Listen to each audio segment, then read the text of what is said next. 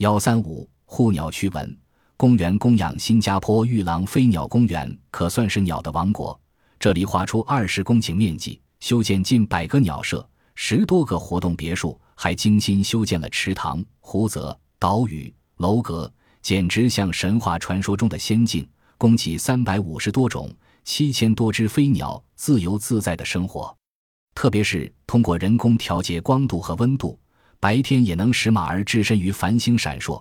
皓月当空的宁静环境中，录音机不断播送森林动物和昆虫呜叫声，与鸟作伴共鸣。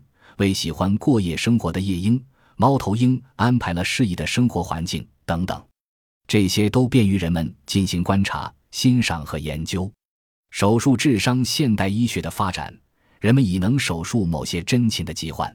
日本神户动物园有一白鹤，想用嘴扭曲鸟笼的铁丝而远走高飞。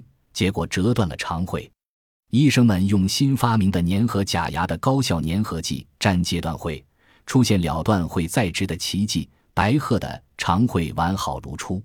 医院医病最有意思的，要算是印度老德里红宝庙宇里的鸟医院了。印度僧侣们早在1926年就在这里盖起了小楼，专为鸟类治病医伤了。来此就诊的多半是鸽子、鹦鹉，动手术增加营养。使其早日恢复健康。病原均有单独的病室、鸟笼，各有病例病情记录。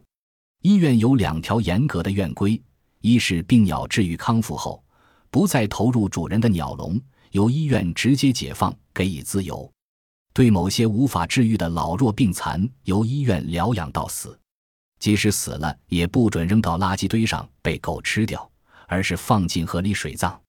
二是医院从不收治鹰、鸭等食肉性猛禽或害鸟。